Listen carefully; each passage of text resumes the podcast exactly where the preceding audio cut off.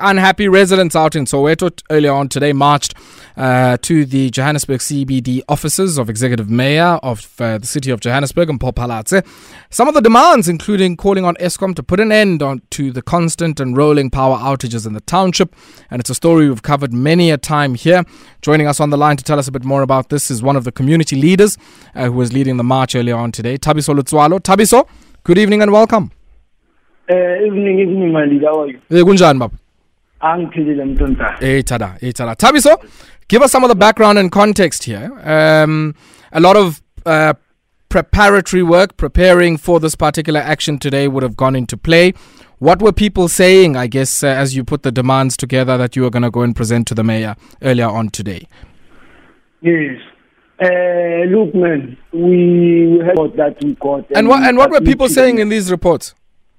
Uh, on those reports the main issue is on on the issue the harassment that we are getting from Eskom number one uh, treating people of soweto as if they don't want to pay for their services. And when people of soweto say we are prepared to pay for services what we need is something that we can afford. Because remember the unemployment rate is too high. Uh, many people are not working they are not employed and we are living in families that are depending on grant uh, mo- most of them.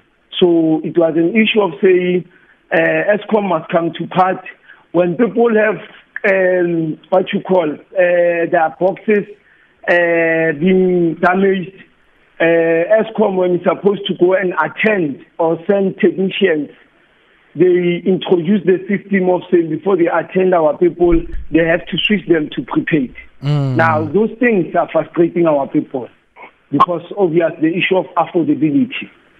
So, so, so the people don't want to switch to prepaid meters. The preference is to still have the open-ended meters where your balance is tallied up at the end of the month and then you send a bill.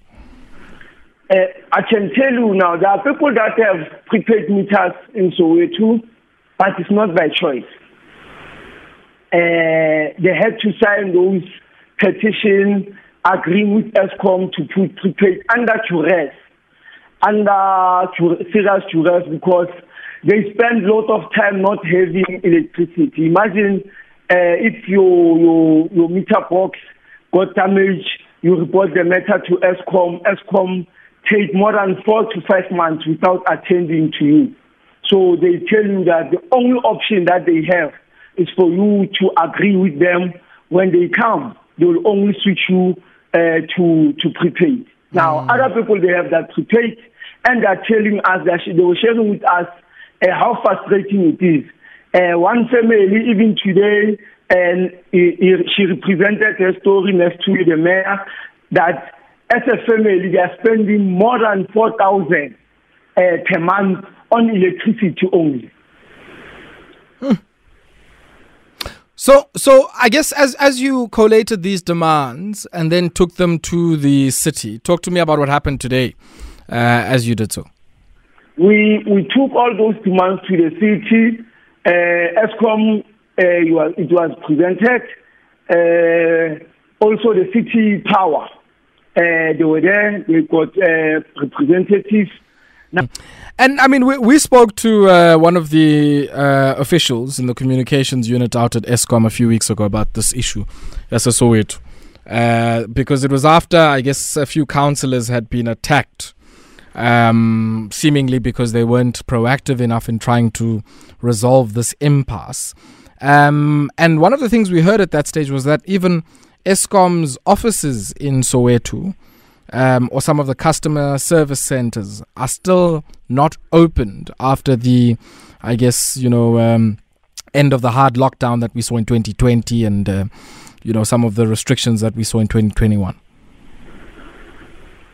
you know, it's among the midst of those councillors, there are councillors that are close to the people. When the issue of Eskom affects their community, they, they become frustrated also.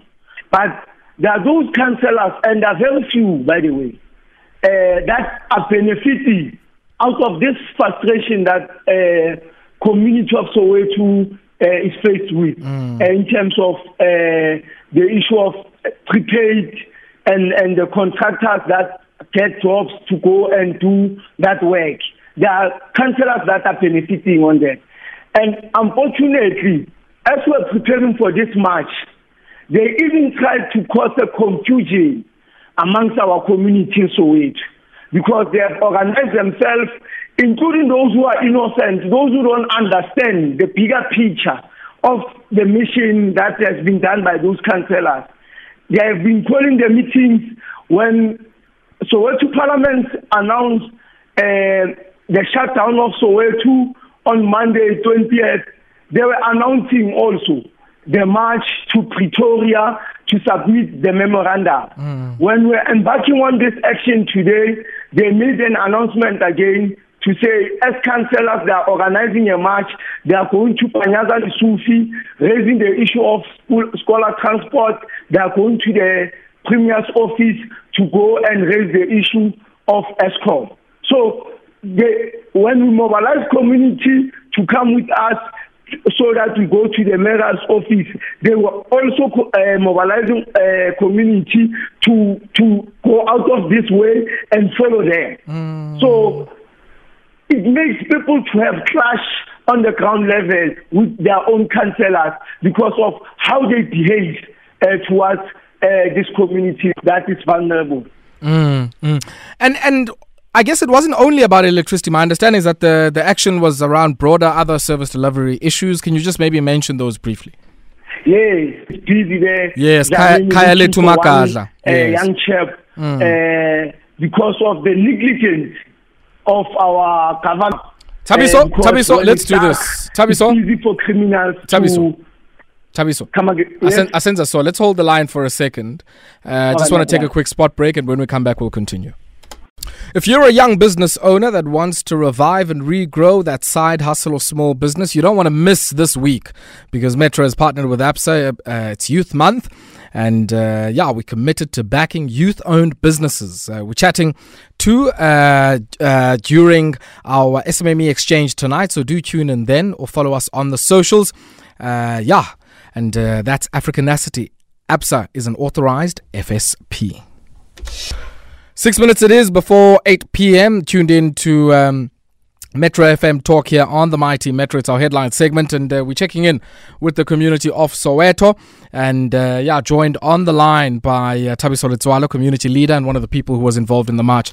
Thabiso, let me allow you to make the point you are making uh, around, I guess, all of the public services uh, that you feel are not being delivered adequately and the implications of that. Thabiso?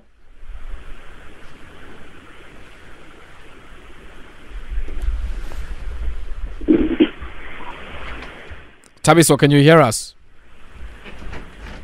I seem to have an issue there with Thabiso. Thabiso, I hope I certainly have you on a better line, my brother. Hey, I'm available. I'm available, hey, and I think it's better for my side. Sure, sure, my brother. So yeah, just uh, please continue on that vein. Uh, you, you, you were unpacking for us some of the service delivery issues just before we went to the break. Yes, uh, I was speaking about the issues of service delivery, including the issue of squatter, squatter camp the, uh, development. Mm. You you know the area called Kadi. In Soweto, yeah. In Soweto, mm. yes. Uh, there's been a camp there. Uh, I think it's more than 15 years old. That camp. There is a development that we are told is supposed to happen, uh, but the consultation with the people is a problem there. And it's one of the, uh, the things that we, we have raised with the mayor to say when you bring any services to our people, make sure we have a full participant of community because it does not assist to bring services to the people that are not part of that service so that they can be able to have, uh, they can claim the ownership of that uh, development. So we are looking forward uh, in these 14 days that the mayor will come with positive response, of course, and be able to work with us uh, as community of Soweto in turning around things uh, in Soweto, but not only for Soweto, uh, for Johannesburg as a whole, because you must understand, uh, if Soweto get things right, uh, it will bring hope for South Africa. Uh, like it happened before 1976, we all know uh, we are where we are today because of Soweto. They took a position and they were able to influence all of South Africa. So we want to repeat that history again uh, to liberate South Africa. A lot of people yesterday uh, were sending caution to many people on the social media platforms saying, be careful, don't be around Soweto or Johannesburg uh, today uh, or tomorrow, when people were saying it yesterday, because of the shutdown that's coming. Also, one of our sister channels, Channel Africa, ran with a story on its Twitter page of um, a certain establishment run by the Congolese being burnt in Yeoville. Um, you know, and they are alleging it's by Operation Dudula, which I guess has members that are also part of the Soweto Parliament and also part, I guess, of your community action here. What is your reflection of how uh, you know things have panned out in this particular action today, and what would your response be to some of those allegations that some of the people who participated in your action uh, might have um, done many disturbing, disruptive, and violent things? Uh, let me share with you something that maybe you don't you, you don't know. Okay. More. Mm. Uh, at the corner. So, so, so, because it's, it's not community members that provoked or fight, fought with anyone else. It's, it's people of taxi industry No, I hear uh, raising their grievances that Mm. uh, they are losing their business, and we have to engage with them to say we are our own brothers. We think we are farthest from where you are coming from. This issue that we are fighting for, it does not uh, choose who's who. It's affecting all of us. Now we need to find a common ground, and we agreed when we left. In, uh, something else happened. And we are still prepared as leadership. We have never said to our community, go and uh, uh, do what they did to you. We said to them, relax as a leadership, we'll go and Sure, engage with sure. them because we believe that we need to find a common ground. They might be affected when streets are closed, are bracketed. We understand. Eh, okay, let's try and re-establish our connection there with uh, Thabiso Letsoalo, community leader of uh, many uh, of uh, the Soweto residents who were out uh, earlier on today in their protest action outside the offices of the executive mayor of the city of Johannesburg, and Mpho Phalatse. And uh, let's try and re-establish that connection with Thabiso once again. The headline. Uh, we seem to be having a challenge there with uh, Thabiso Letsoalo's line, and uh, understandably so, I guess, with the load shedding and everything else that's happening.